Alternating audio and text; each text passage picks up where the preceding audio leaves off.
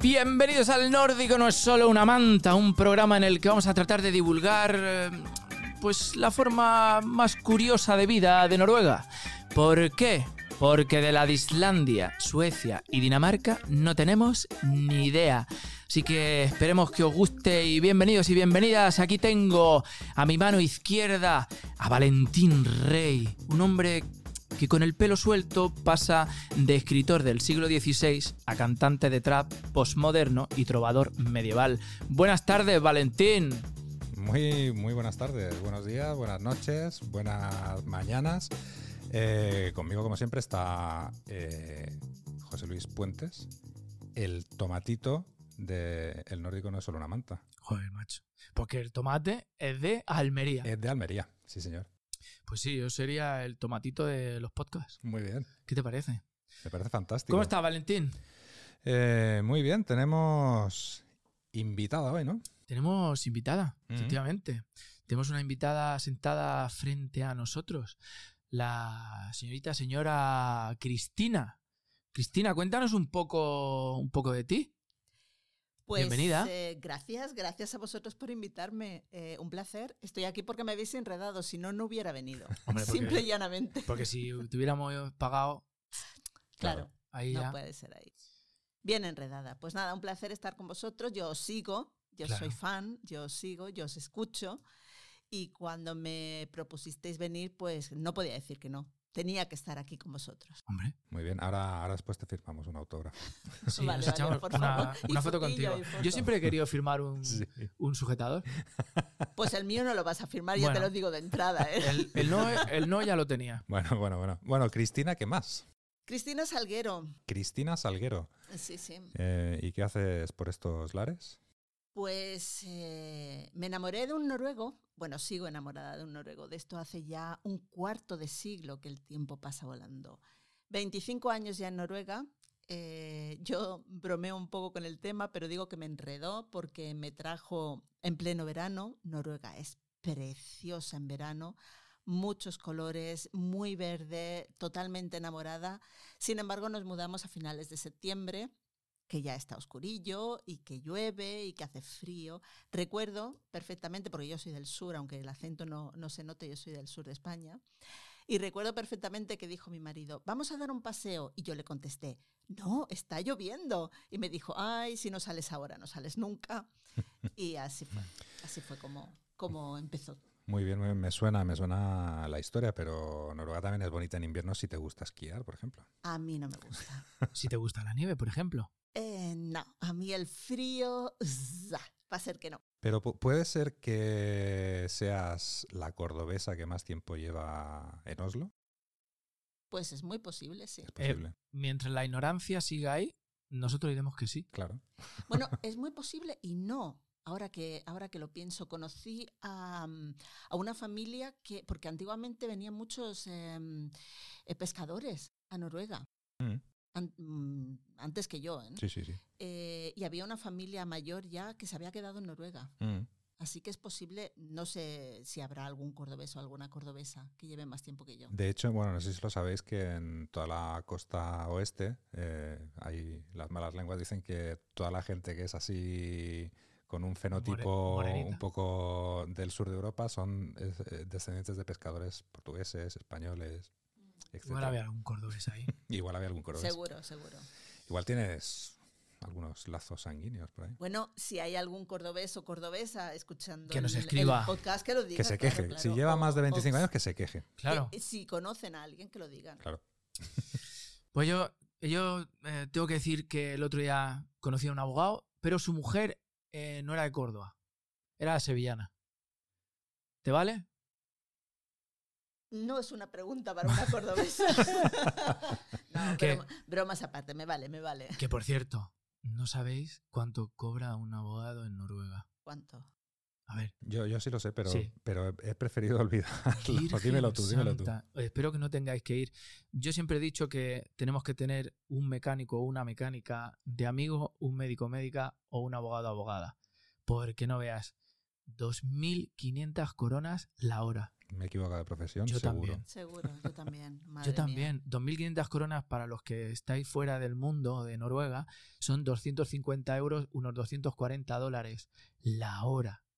Que ese hombre, este hombre con el que yo fui, hablaba un poquito lento y yo estaba en plan de, pero, pero, pero habla, Que hay que aprovechar la hora, coño. que hay que aprovecharla.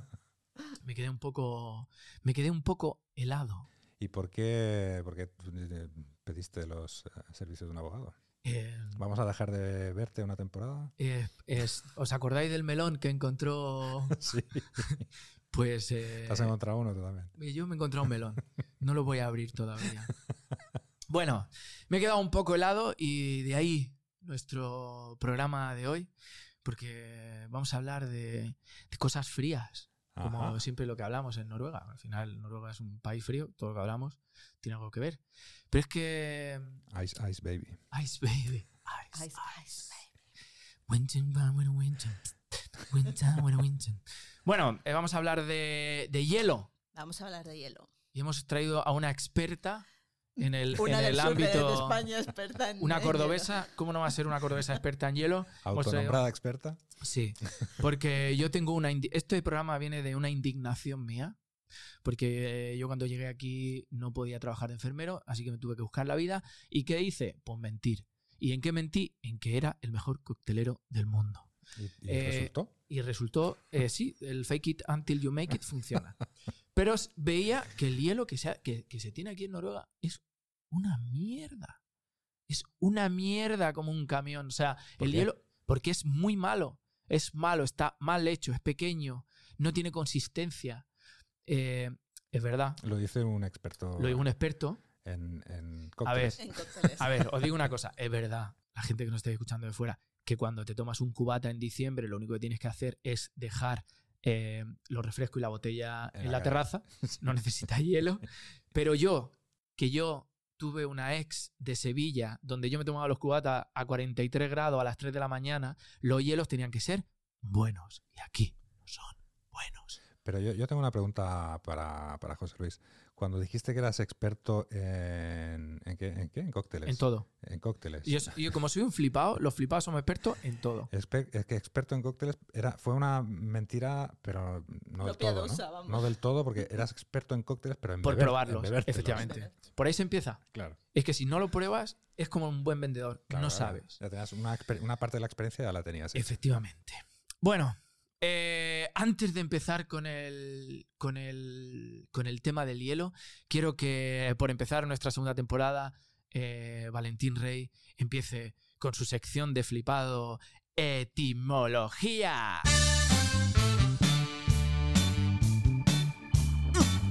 Yeah.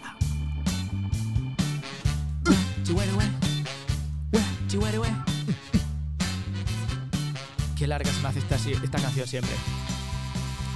Bueno, bienvenido a nuestra sección de la segunda temporada con nuestro experto en etimología y hoy, curiosidades. Nuestro amigo, compañero y familiar, Valentín Rey.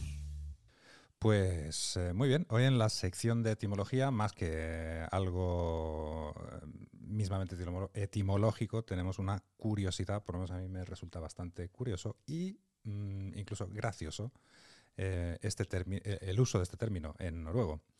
Eh, porque si yo os digo torpedo, ¿qué os imagináis? A chiquito. Ah, chiquito. chiquito. es verdad, chiquito. ¿Verdad? ¿no? Torpedo. No puedo, no puedo. Pues Un saludo a Chechu. Y a Jaime. Y a a Jaime. Jaime. Jaime. Pues eh, la palabra torpedo en noruego eh, define a la, eh, no sé cómo se diría en español, es la persona que va a cobrar una deuda a alguien y si no paga le parte las piernas o algo peor. Eso es un torpedo en noruego. Hostia. Ok. Sería- Al estilo de los del flag, eh, ¿cómo se llama? No, no, no, no, no, al estilo del, De- de- de te doy, de que te te doy, doy, que te doy. te parto las piernas, la cabeza o algo peor. Oh, wow. O sea, Sería- torpedo aquí es una palabra seria. O sea, soy un torpedo Hostia. Te vas, te vas. Ten cuidado, ¿sabes? O sea, Vale, no- vale. Está O sea, bien cuando utilizamos torpedo tenemos que tener cuidado. Cuando utilizamos ¿O torpedo no? tenemos- que tener cuidado, sí, sí, sí, sí. Bueno, también, también significa un proyectil que se lanza, ta, ta, ta, o sea, un torpedo, pues como... Bueno, al final- bla, Al bla, bla. final, un tío que te va a partir las piernas es un proyectil. es un proyectil humano. No sé cómo lo veis, pero. Es un proyectil humano. Entonces, bueno, la etimología pues viene del alemán, del inglés, bla, bla, bla, del latín, eh, pero eh, la gracia es la diferencia que hay entre, por lo menos, el español de España, que la asociación con chiquito está ahí, es- Está está ahí, ahí en nuestra. Está ahí. y el significado en, en noruego, que es un criminal de carrera, ¿sabes? O sea, Muy bien. Pues mira, Madre yo mía. desde aquí tengo que decir a toda la comunidad Latinoamérica, la ameri- latinoamericana, si no conocéis a Chiquito de la Calzada, googlearlo, mirarlo en YouTube. Yo tengo un amigo argentino que lo descubrió hace cinco años o seis y me vino y me dijo, boludo, ¿por qué? ¿Por qué? ¿Por qué no dijiste nada de este señor? mirarlo, solo mirarlo, por curiosidad. Bueno, dicho Pues, esto, después de la flipada de Valentín, Yo lo que mm, me iba a meter un poquillo por medio. métete. métete, el- en el mundo del artisteo, eh, eh. Sí, sí, porque como ha, ha empezado ya con cosas violentas, de guerra casi, Siempre. torpedo, ¿no? estás en tu podcast. Em, quería, que, quería unirlo un poquito con el tema del hielo. Em, porque tengo una curiosidad que contar de los alemanes cuando estuvieron aquí en Noruega. Em, bueno, para los que no sabéis, eh, los alemanes ocuparon Noruega en el eh, 1940. Igual que Palma de Mallorca. No, De de, otra manera. manera. Bueno, el caso es que en Noruega se declaró neutral y en condiciones normales hubiera quedado así la cosa, pero no, eh, bueno, hubo una historia ahí y hubo un, un gobierno pro, pro nazi, ¿no? Pero de, Nor- de Noruega se fueron y en Mallorca siguen. Sí, sí, es eso es cierto. Bueno, pues-. Sobre el 1942, eh, lógicamente no había productos para hacer los helados, la, la crema y los huevos y demás, el, el- el azúcar, iba a decir el aceite, no, el aceite, no el azúcar. Y entonces las fábricas de, de helados pues no producían. Entonces lo que hicieron los alemanes es utilizar los congeladores de estas fábricas para congelar eh, verduras, frutas, bayas. Y esto a los dueños de las fábricas les llamó mucho, mucho la atención. Entonces todavía no se, no se congelaban esta- este tipo de, de productos y fue como una especie de, mm, de prueba, un proyecto prueba, ¿no? Y los fabricantes aprendieron mucho de cómo congelar verduras, eh, frutas y, y especialmente bayas En Noruega. En Noruega, Que ya. a raíz de que los alemanes la, utilizaran sus eh, congeladores para, para hacerlo. Que aquí ya en invierno. eh, nosotros cuando hacemos botellón en casa, te tienes que beber la cerveza rápido porque se congela. Porque se congela. O sea, es como bébetela ya, chiquillo, que se te va a quedar fría. Pues sí, pues sí, era un pequeño así. Ojo, los peque- alemanes. Una pequeña anécdota. Los alemanes, y a ver, hicieron mucho daño. Eso ahí está ahí. Pero claro, ¿y la panza de cosas que nos dejaron? Claro. Bueno, lo que pasa que cuando lo pones Claro, en una no, balanza. sí, a ver, no lo sopeses. Hicieron mucho daño y en según qué cosas lo siguen haciendo. No te quedes con la persona, quédate con el genio. Porque, claro, o sea, imagínate esos turistas con calcetines y san- eso, eso hace mucho daño. Eso hace mucho daño. Eso hace muchísimo daño. Eso ya la hablamos vista. en la temporada anterior. Cosas que odiábamos, que eran las chanclas con los calcetines, por favor. Pero el caso somos nosotros, los españoles, ¿eh? los que reaccionamos. Yo no sé los latinos si para ellos es normal. Eh, pero le aquí- preguntamos a los latinos, por favor, decidnos algo en redes sociales. Sí, por ejemplo. ¿A vosotros se os tuerce un ojo cuando veis a, em, a un extranjero con chanclas y calcetines? Un alemán, sí. Porque para ellos es totalmente, totalmente normal. normal. ¿Sí? Sí, Sí, no saben el daño y, que. Y además los calcetines subidos. O sea, que no se te, que no se te bien caiga, puestos. ¿sabes? Bien puestos. En fin. En fin, en fin. ¿Qué más? Cuéntanos, cuéntanos. Pues, eh, no sé, cuéntame tú, ¿sabes te- algo de la historia yo de- sí. del hielo? He visto un montón de cosas. A ver, cuéntame. He visto, yo pensaba que el hielo era moderno y de repente he visto en nuestro equipo de investigación que se remonta al siglo 25 antes de Cristo. ¿El hielo natural o el hielo fabricado? El, el- bueno, eh, lo tenían que fabricar. Es que en Mesopotamia, Ah, Aquí sí, sí, sí, llegamos, sí. eh, Eso, eso lo sé yo. 400 años antes Hazme, de hazme el Cristo, examen. eh, ellos tenían unas, unas especies de cabañas que eran los eh, yak- yakchal, ¿vale? Que eran como torreones, cúpulas cilíndricas que se levantaban eh, unos 20 metros, ¿vale? Que a mí me ha flipado esto. Esto es lo que me ha flipado a mí. Las paredes de, de ese, de esa cabaña cilíndrica eran hechas, y aquí podríamos meter un programa de Arguiñano, eran hechas de arena, arcilla, clara de huevo, espodaña, espadaña, que es, eh, es una planta herbácea, pelo de cabra y ceniza. Yo cuando has dicho arguiñano pensaba que están hechas de perejil. Es que solo le faltaba, o sea, la espadaña, que tiene- es un arbusto, lo quitas por el perejil y tienes un postre. Pues eso aislaba un montón. Entonces, eh, hacían un hueco en el... Porque claro, esto he pensado yo, a esto cuando yo eh, dije, hostia, el hielo.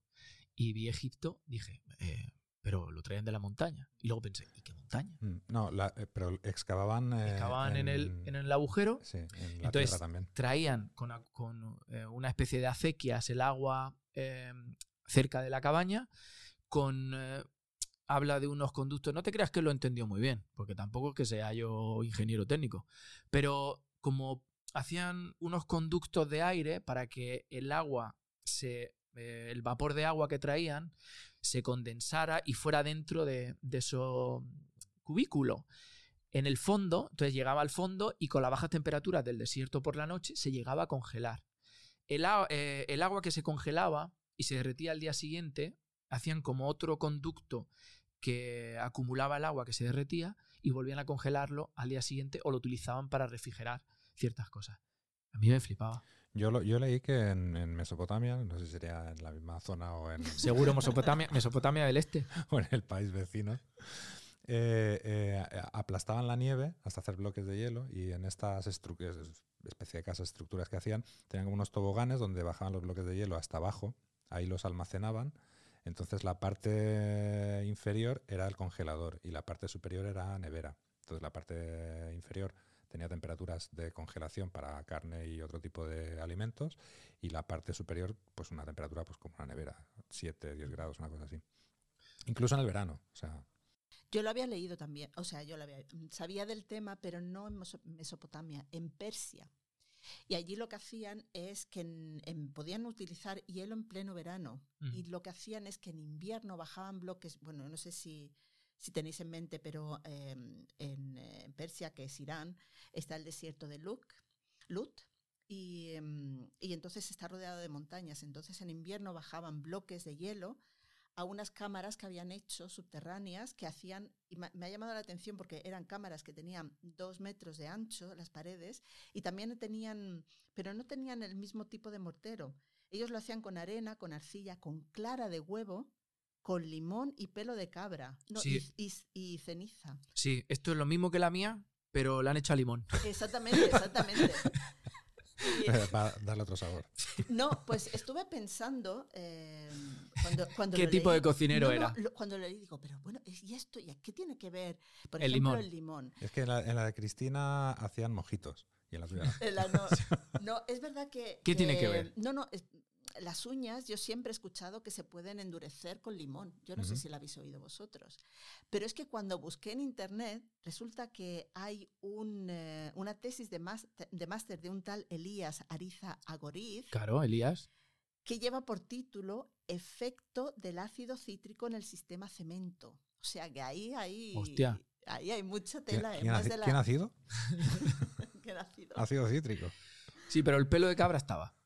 El pelo de cabra El de cabra es estaba. muy importante. Y bueno, por supuesto, los que tenían acceso a ese, a ese hielo eh, era la realeza, Claro. como siempre. Bueno, aquí dice que los eh, yakchal, que aún hoy se pueden ver en Irán, eh, decían que eran estructuras que eh, la gente pobre también tenía, porque eran muy barato de hacer.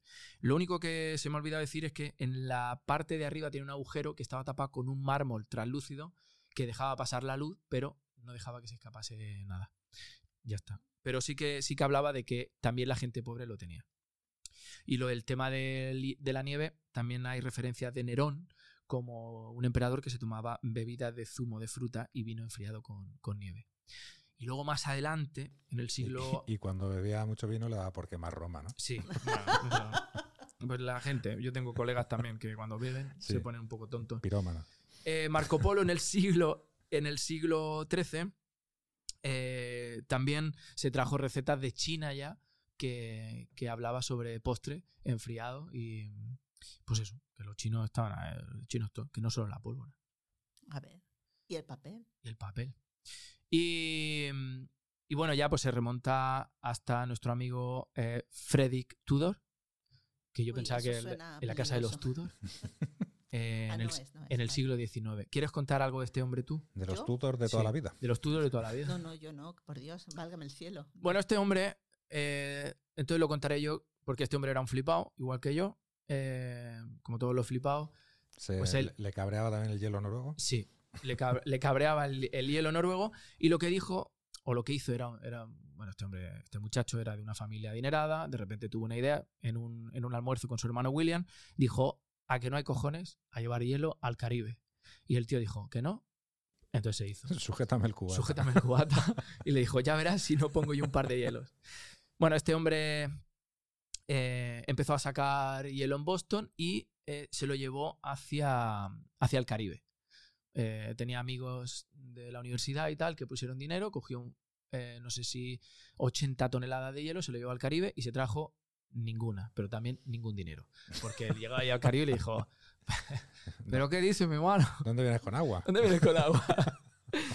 no le funcionó, pero el tío insistió como buen flipado que es. Y ya pues empezó, eh, hubo un comerciante de, eh, de la India, un comerciante que se llamaba Samuel Austin, de la, vida, de la familia de los Austin, de toda la vida. Eh, se acercó a Tudor y le dijo, "Tss, ¿por qué no lleva hielo a la India? Y entonces el tío dijo, Flipado. Claro. Le dijo, Samuel le dijo a, a Frederick, chiquillo, yo llevo unos barcos para allá, que pesan poco. ¿Por qué no metes hielo, lo llevas para allá? Además, tú sabes que allí los ingleses lo que quieren es un buen gin tonic, porque mm, tienen miedo al verano de la India. Y el tío dijo, pues, ah, pues para allá vamos, Pero, ¿Y de dónde lo llevaban? en, en barcos, ¿De dónde? ¿De dónde? desde Boston A, a la India. A la India. Más lejos no había, ¿no? No había. No había. Entonces lo llevaba y, y los comercializó ahí. Se hizo muy popular en Calcuta y en Bombay porque era, bueno, era un hielo mucho mejor. Ahí en Bombay tenía un, un tono un poquito más negro, ¿sabes? Ahí el agua está un poquito más turbia y empezó a comercializar y al final pues tuvo una gran repercusión, tanto que eh, llegó a exportar a 43 países. Eh, y llegó a Europa, Australia, ¿Estamos hablando de qué años?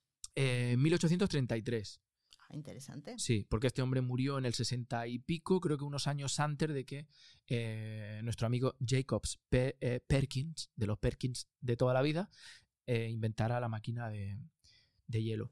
Entonces lo que hacía este hombre en la India, se traía luego los barcos llenos de algodón. Porque decía, pues ya que voy, Claro. Claro, Pues me- no me, no me me dejo vengo- con las manos me vacías. vengo. No voy a volver de vacío. Pero Claro. eh, exportó a Singapur, exportó a La Habana, Orleans, Hong Kong, un montón. Incluso. Japón, eh, para el tema de los cócteles con hielo, fue un gran precursor de- del hielo en los cócteles.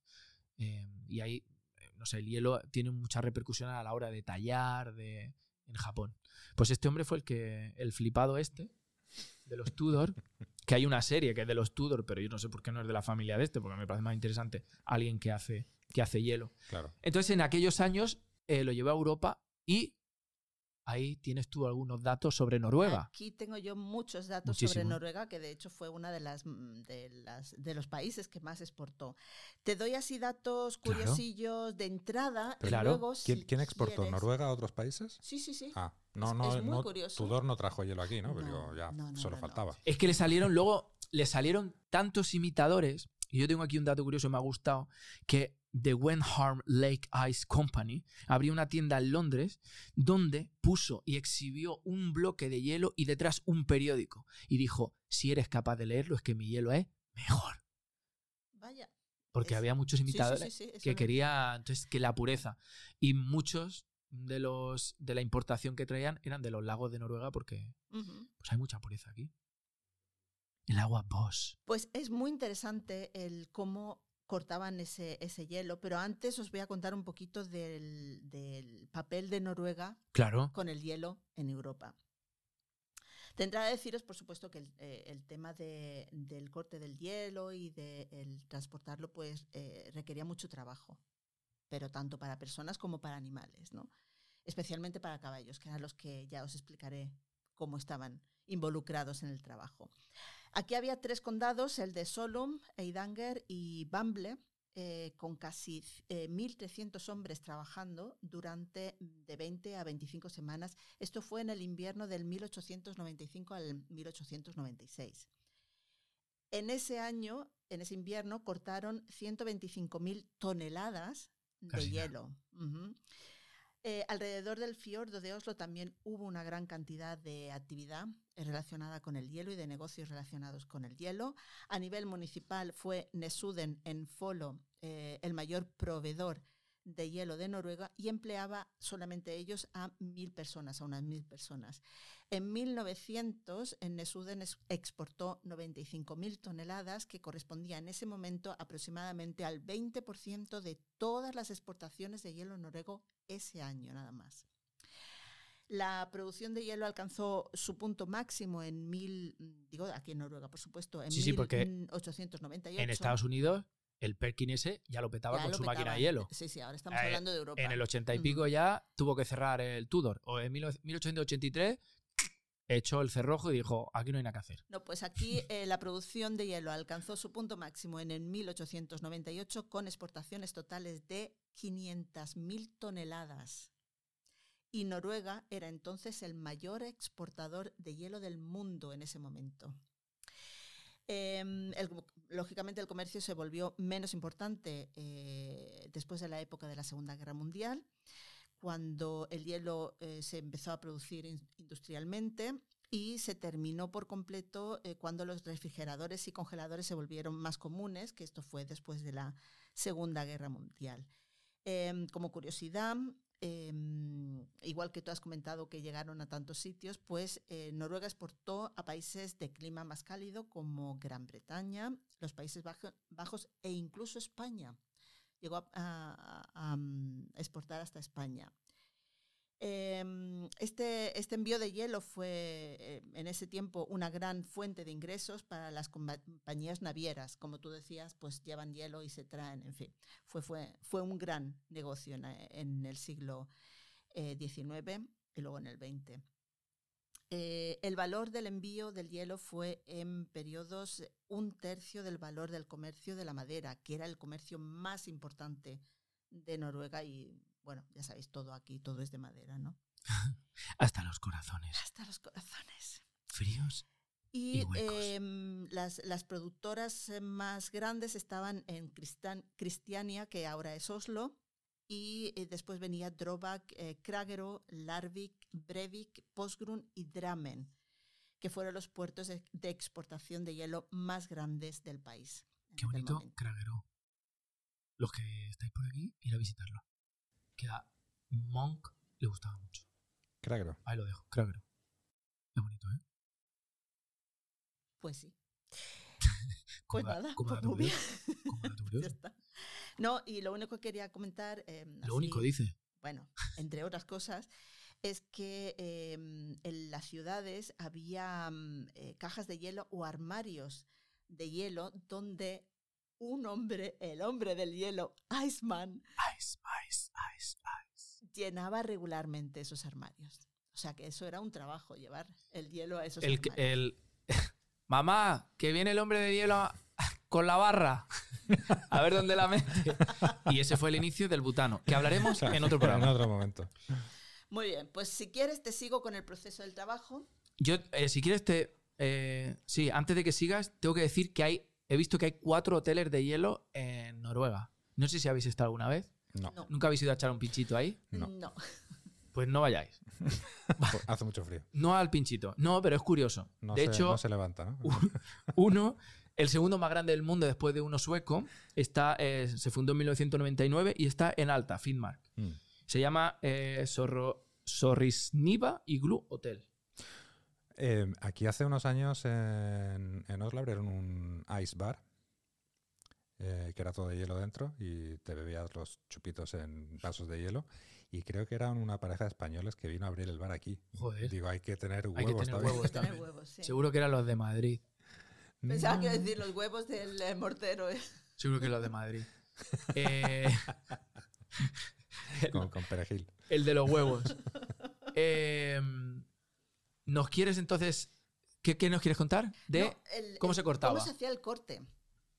Porque me... Uy, me ha venido el, el corte de helado que me hacía mi abuela. Qué rico. me ha venido ¿Te a la acuerdas memoria. con aquella galletita? De tres Mm, sabores. De tres sabores. El de turrón. No era yo muy fanática, los tres sabores me gustaban Sí. más. Sí. Yo es que el turrón lo descubrí tarde. Pensé que era, era un helado de, de gente mayor. Será por eso que a mí no me gustaba en aquel Pues es momento. que yo Es lo he probado posible, ahora y he dicho, ¿cómo he podido estar tantos años Tan creyendo que esto era turrón? Es que es mentira, es que no sabe a turrón. No, sa- eh, sabe a helado de turrón. ¿Cómo se lo callaba mi padre? Pensa- Pensaba que ibas a decir, ¿cómo he podido estar tantos años pensando que esto era de gente mayor? Y es porque te has hecho mayor. Sí, ya lo sé. Esto hablaremos en otro programa. Sí, sí, no entremos Pero en el detalle. clásico era eh, fresa, chocolate y, Y- nata. y Sí, nata, sí, sí. ¿no? sí, El clásico de Sí, toda la sí, vida. el de toda la vida. Cachis. En fin, tiempo. Eh, si quieres, antes, porque tenemos una entrevista. Tenemos una entrevista también, eh, telefónica. No, no, no, ya no tenemos una entrevista. Tenemos a un colaborador. Sí, Vale. es verdad, es verdad. Tenemos eh, a un colaborador que creo que está, que está con nosotros eh, en el- al teléfono. Va- Vamos a ver primero si, si, si lo coge, que tampoco Claro, se... no, tampoco se sabe si lo va a Sí, coger o no. claro, claro, no, que igual, igual no está.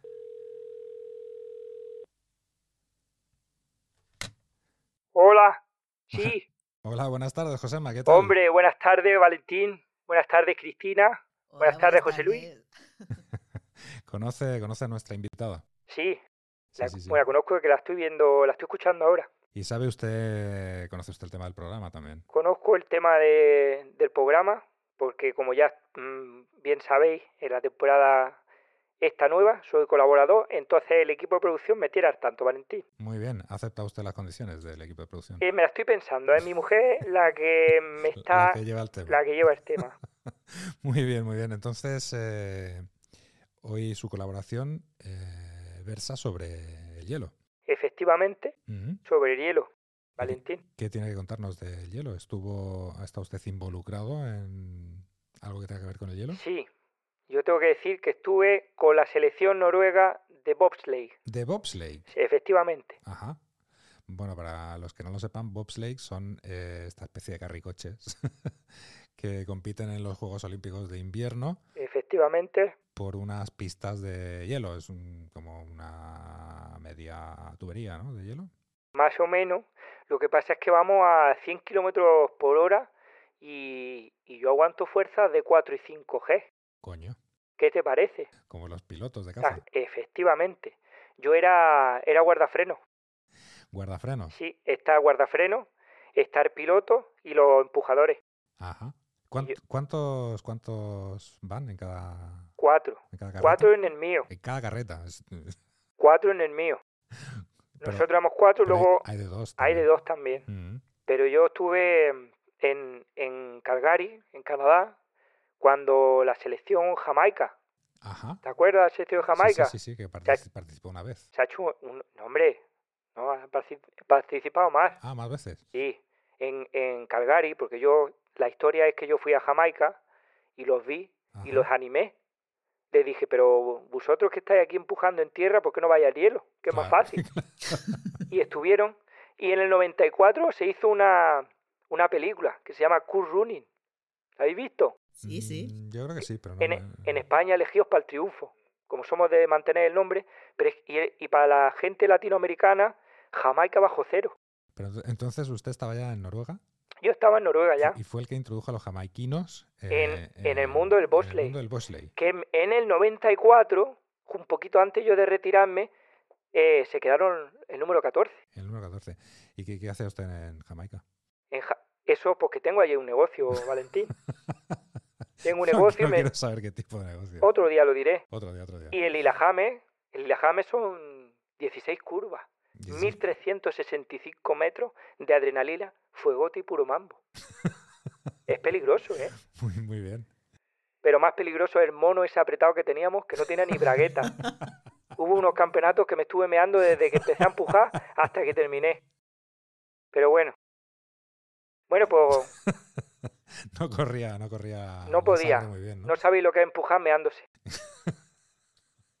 Muy- ¿Y cómo fue la participación de los jamaicanos? Eh, El 14 se llevaron En los que más empujaban. Solo tiene una medalla. De los que mejor empujan. ¿Pero qué tipo de empuje? Em- porque, no, porque corren mucho, Valentín. Vale, vale. ¿Tú qué te piensas? Tienen buena salida ellos. Y, y, y, y también tienen un buen... Hostia, se ha cortado, de repente. Es que yo creo que se ha quedado ahí a medio, a medio hacer. Se ha quedado medio hacer. Sí. Yo lo he escuchado. eh, No, iba, a decir, iba a decir algo espectacular que tenían los jamaicanos aparte de correr. Y se, se la ha colgado. Igual ha sido la mujer. Desde luego, Igual ha sido la mujer. José es una caja de sorpresas. ¿eh? Josema, eh, hay que mantenerlo. Bueno, pues eh, hasta aquí nuestra entrevista. Muchas gracias, Josema, si me estás escuchando. Hay que, hay que quererlo como Hay que quererlo. Se quieren los que Se escuchamos el programa, Claro, se quieren. Sí. Bueno, Cristina, dinos qué esa peculiaridad al cortar el, el hielo. Bueno, bueno, lo que, lo Porque- que iba, sí, sí, iba a A contar. ver si voy a estar yo machacándolo toda la vida mal. No, no. Eh, quería contaros cómo hacían eh, los bloques de, de hielo, cómo, cómo lo A cortaban en aquel momento. Bueno, empezaban cortando un rectángulo. Eh, el, el objetivo era tener bloques cubos de 60 por 60 por 60, ¿vale?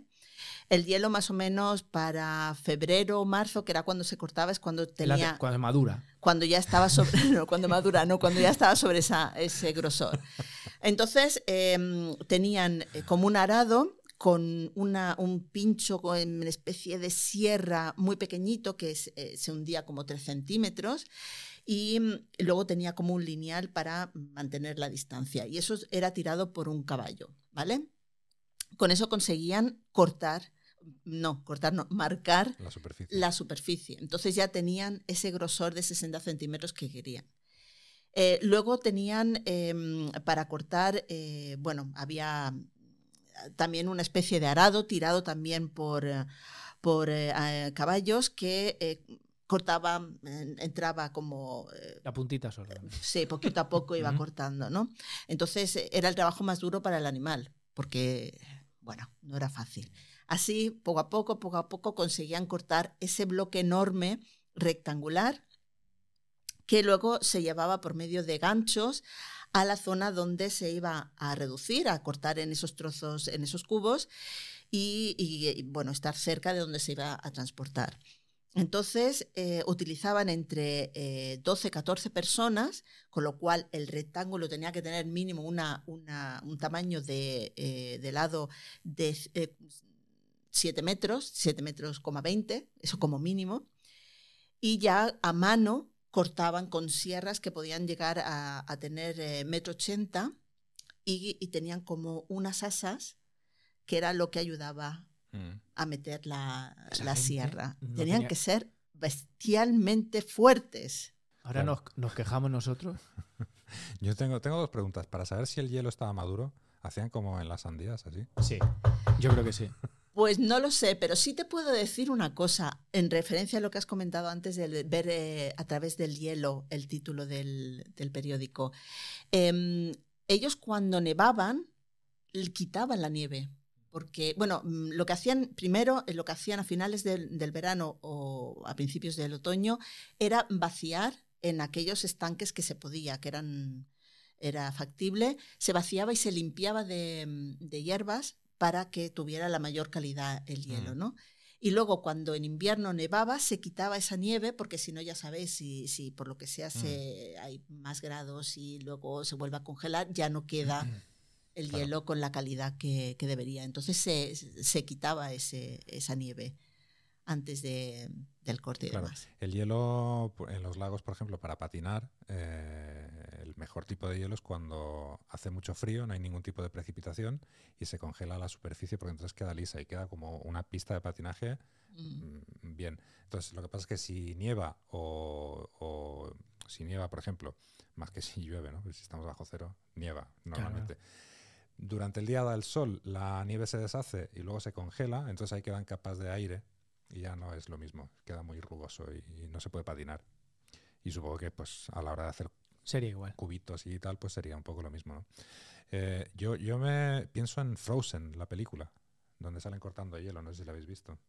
No me No. acuerdo. ¿No la habéis visto? No. Yo, mis hijos ya son mayores y Mm. son varones. Yo era Cars. A mí me gusta Frozen, pero no me acuerdo de eso. Sí, ah, salen, salen cortando hielo. Al, Creo que me al principio de todo, de la película, creo. Puede ser. La veré Mm. otra vez. Bueno, el caso es que eh, ya los cubos de hielo eran transportados a, bueno, tenían unos almacenes por medio de rampas y plataformas eh, para facilitar el, el transporte. Em, pero la- sacar eh, los cubos, que estamos hablando de 200 kilos, sacarlos era a mano. Era o bien entre dos hombres tirando con ganchos, o bien un poquito más sofisticado con poleas y caballo, que también se hizo, supongo que más tarde irían modificando las técnicas. Eh, sí quería contaros un poco sobre el tobogán de hielo. Eh, bueno, eh, las rampas de hielo eran construcciones en el terreno, ¿no? Eh, había sitios donde el hielo estaba en la montaña, entonces eh, hacían sus construcciones de- para, bueno, sus caminos para tirar los bloques de, hielo, sus toboganes, para que nos entendamos, ¿no? Entonces, eh, normalmente tenían esos toboga- toboganes, tenían un ancho de entre 70 y se- y 80, acordaros que 60 era el ancho del cubo, y, mm, y por ahí los tiraban. ¿Qué pasa? Pues que eh, puede ser que en algún momento hubiera algún, sobre todo cuando era, bajaba de montaña, que hubiera algún fallo en el, en el sistema, bueno, en el tobogán, ¿no? En alguna pequeña curva que, que por el choque y demás. Y em, lo que hacían es tener a personas con bocinas, de manera que si en algún punto, por lo que fuera, se rompía, tocaba la bocina, avisaba al siguiente de arriba, que tocaba la bocina y avisaba al siguiente de arriba hasta que llegaba a donde estaban los que, mm, los que tiraban el hielo, ¿no? Que yo he leído que era gente mayor, Sí, que son los que hoy en día ven obra. exactamente, con, con las manillas atrás. Que llegaba uno y decía, Antonio, ¿quiere usted hacer algo? Venga, tome usted la bocina. Y entonces él que avisaba. Mm. Ponía a la gente mayor. Solo... Había, mm, había mm, algunos toboganes que estaban preparados para, eh, para poder utilizarlos con el hielo, pero también para utilizarlos con los troncos de árboles, eh, por supuesto con agua, y eso en verano. Entonces, en verano, eh, eh, las construcciones eran más como, llamémoslo, bañeras, ¿no? Más cerraditas, y entonces eh, en verano los utilizaban para tirar los, los troncos y en verano para, o sea, verás en verano para los troncos y en invierno para los cubos de hielo. Me parece muy, muy curioso. Pero esos bloques de hielo podían alcanzar, como estabas comentando, velocidades increíbles. Entonces tenían un sistema de, o bien eh, la madera no estaba pulida para que estuviera frenando si, si podía, si no era, había muy grande la distancia y demás, y la, inclinación, y si no, pues llegaban a utilizar como clavos o especie de cuchillas para que se fuera frenando el, el bloque. Mm. Y ya llegaban a veces a muelles privados donde se cargaba ese, El ese hielo. hielo. Mm. Pues muy curioso. Alguno Pues sí. ha muerto, ¿verdad? ¿No tienes alguna historia de algún muerto? No, no tengo de muertos, pero sí te puedo contar que eh, algunos lugares, eso lo que pasa es que igual que encontraron barcos vikingos y los tienen en un museo y todo el mundo lo sabe, estas instalaciones han desaparecido porque o bien la madera se ha Mm. podrido o bien porque la maleza lo ha tapado, ¿no? Entonces no es tan conocido. Pero hubo lugares que estas rampas de hielo eh, Son nombraron. parque de atracciones. No, No. bueno, sí. no. No estas mismas Ah, vale. basadas en. No, pero han nombrado caminos o, o lugares. Y hay un ejemplo, está Isrena, que, que significa rampa de hielo, eh, en eh, Holmsbu, en el municipio de Jurun, y en el área de Isrena, al norte de eh, Tromsøya, en el, municipio, en el municipio de Tromsø, donde, por cierto, se construyó un campo de prisioneros, el campo de prisioneros de Isrena, durante la Segunda Guerra Mundial. ¿Y, en- y es donde se, tir- y se tiraban los presos en- por el tobogán? En plan de, vamos. No creo que estuvieran los pobres para eso, Yo pero esa zona sí que la utilizaron para... que se llama la zona Isrena. Se llama así. Se llama así. Oye, pues muy curioso. Pues, pues no entiendo cómo hacían esas cosas tan bonitas antes y ahora tienen la puta mierda de hielo que tienen ahora. Es que no, lo entiendo. no Sigo indignado. ¿De la máquina de hielo de quién era? ¿Tudor? Perkins. No, Perkins. Perkins. No es el doctor Perkins, el Anthony de las pizzas. Anthony Perkins. Antonio Perkins. No, el, de las- el doctor de las pizzas es Oetker. ¿no es Ah, O- Oetker. Pues es Jacobs Perkins. Mm. Jacobs que... Bueno, hizo eso. Pero también os voy a comentar una cosilla. He estado hablando con gente mayor del tema. Que eran los que tocaban las bocinas. No. No, y no, y no conocían que. Noruega haya sido tan importante con la, con Pero- la exportación de hielo. ¿eh? ¿Esa gente era noruega? Sí, sí, sí, Los al noruegos- 100%, al 100%. Los noruegos no se enteran de nada. Y se han quedado con la boca abierta cuando se lo he comentado. No sabían del tema, No, se no lo sabían. No se enteran los noruegos. La Sí, gente noruego no- tiene muy mala memoria. La gente no sabe. Bueno, la gente aquí no, no, era la generación, supongo que los abuelos sí. Y una buena manera de saber cosas de Noruega es escucharnos, pero claro, no hablan español. Mm, claro. Entonces, no- Claro, no puede ser. ahí falla algo. TikTok. Sí, podemos hacer un TikTok para Eso podemos hacer. en noruego. Pues muy bien. eh, yo creo que está muy bien esto, muy cerradito. ¿Quieres decir algo? ¿Quieres saludar? Yo no. ah, saluda a mi mamá. y, ah. Muy bien. eh, muchas gracias por ah, los ah, aportes hielísticos. Hielístico. La mujer. Yo quiero, yo quiero saludar. ¿Tú quieres saludar? Sí. Saluda, adelante. Yo quiero saludar al emperador Nerón, que nos ha dejado buenos cócteles. Claro. Si él empezó a beber el vino frío, Mm, el tinto de verano, que no que- venga de, sí, que no sí, venga sí. de él. claro. Porque el limón, igual el limón Mm, con el vino frío, ahí está el tinto de verano. Pero el tinto de verano es con gaseosa, ¿no? En, en el sur no, ya te lo dije la vez pasada. En el sur, el tinto de verano es con él limón. no, para él no, para mí sí, que Para también no. vengo del sur. Para mí no. Y si viene alguien del norte, dirá que es con Coca-Cola. No, no, con Calimocho. no es Oh, calimocho, eso también lo Bueno, calimo- que, que le llame calimocho a tinto de verano. Nosotros le llamamos tinto de verano porque tenemos verano. El del norte no le puede llamar tinto de verano, tiene que llamar calimocho. Porque no tiene verano. Pues muy bien. Muy Yo creo que está todo muy cerrado. Sí. Creo que, que nos has eh, iluminado con, con tu- Enfriado, con- por lo menos. enfriado. Eh, estamos muy contentos de que estés aquí. Muchas de que- gracias. de que venga gente experta que no hable de cosas serias, porque solo ama- eh, hablamos cosas de mamarrachos. Porque somos unos mamarrachos. Bueno, cada uno habla de, De lo que sabe. de lo que sabe. Muy bien, muchas gracias, Cristina. A vosotros por Gracias. invitarme. Efectivamente, te hemos invitado, no te vamos a pagar, estás invitado. Lo sé, que, lo quede, sé. que quede constancia. Y a ti también, muchas gracias, Valentín. Muy bien, pues muchas gracias a los dos y muchas gracias a todos los que nos escuchan. Y nos vemos en el próximo episodio de El Nórdico. No es solo una manta.